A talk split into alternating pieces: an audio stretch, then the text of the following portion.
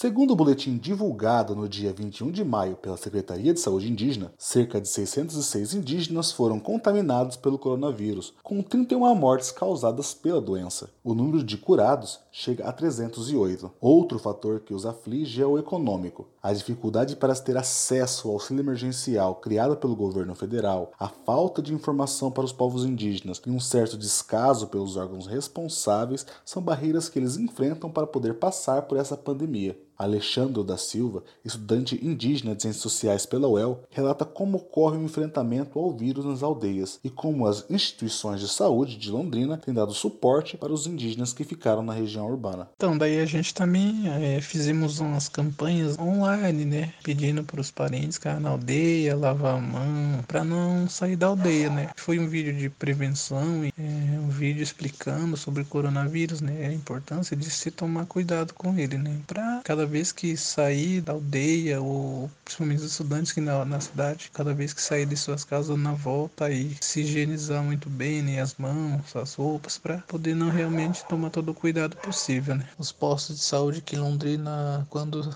refere-se à questão indígena, eles acham que, por exemplo, a CESAI, que é o Sistema de Saúde Indígena, que cuida da saúde indígena. E quando você fala que é indígena, eles se isentam de responsabilidade, né, e acaba dizendo que a gente tem que procurar um sistema de saúde indígena, né, para ser atendido. Então a preocupação primeira é que os, nenhum dos estudantes ou que os indígenas que ficaram aqui contraíssem esse vírus, porque é muito perigoso, né? E a assistência a esses indígenas é complicado na cidade. Alexandro ainda nos traz como a população indígena do norte do Paraná tem tido acesso ao auxílio emergencial. As aldeias indígenas, elas ficam localizadas um pouco distante dos centros maiores, né, de cidades maiores. Por exemplo, Laranjinha, ela fica perto de, ela é 3 km de Santa Amélia, a cidade mais próxima. Santa Amélia é cerca de, de 4 4 mil, 5 mil pessoas por aí numa cidade. E as aldeias não têm internet, né? Tem pessoas que não têm celular, tem alguns têm, mas não tem internet e a gente precisa da internet para entrar no sistema da caixa, né? Tem muitas famílias que não conseguiram pegar, né? A grande maior parte, na verdade, das aldeias não conseguiram pegar esse auxílio, é, devido ao fato também de como são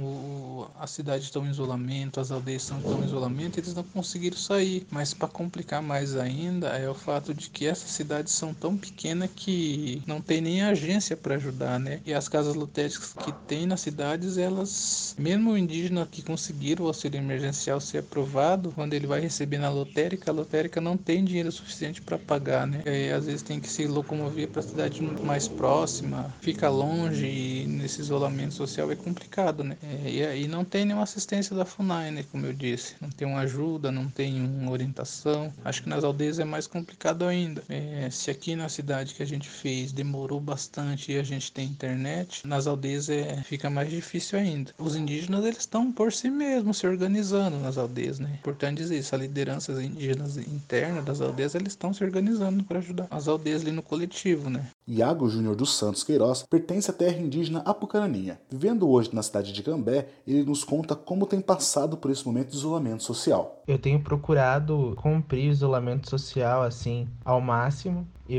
Estou em quarentena dentro da minha casa, onde eu moro com o meu esposo aqui em Cambé. Só é quebrado a, a questão da quarentena quando eu preciso fazer alguma coisa muito urgente. Por exemplo, preciso ir ao mercado. E na semana passada a gente teve o ATL online, que é acampamento Terra Livre. Todo ano ele acontece em Brasília, só que por causa da quarentena ele acabou acontecendo online esse ano. Então mesas, debates, foi tudo por live. E aí o pessoal da minha terra indígena, eles precisaram fazer uma live, várias, né?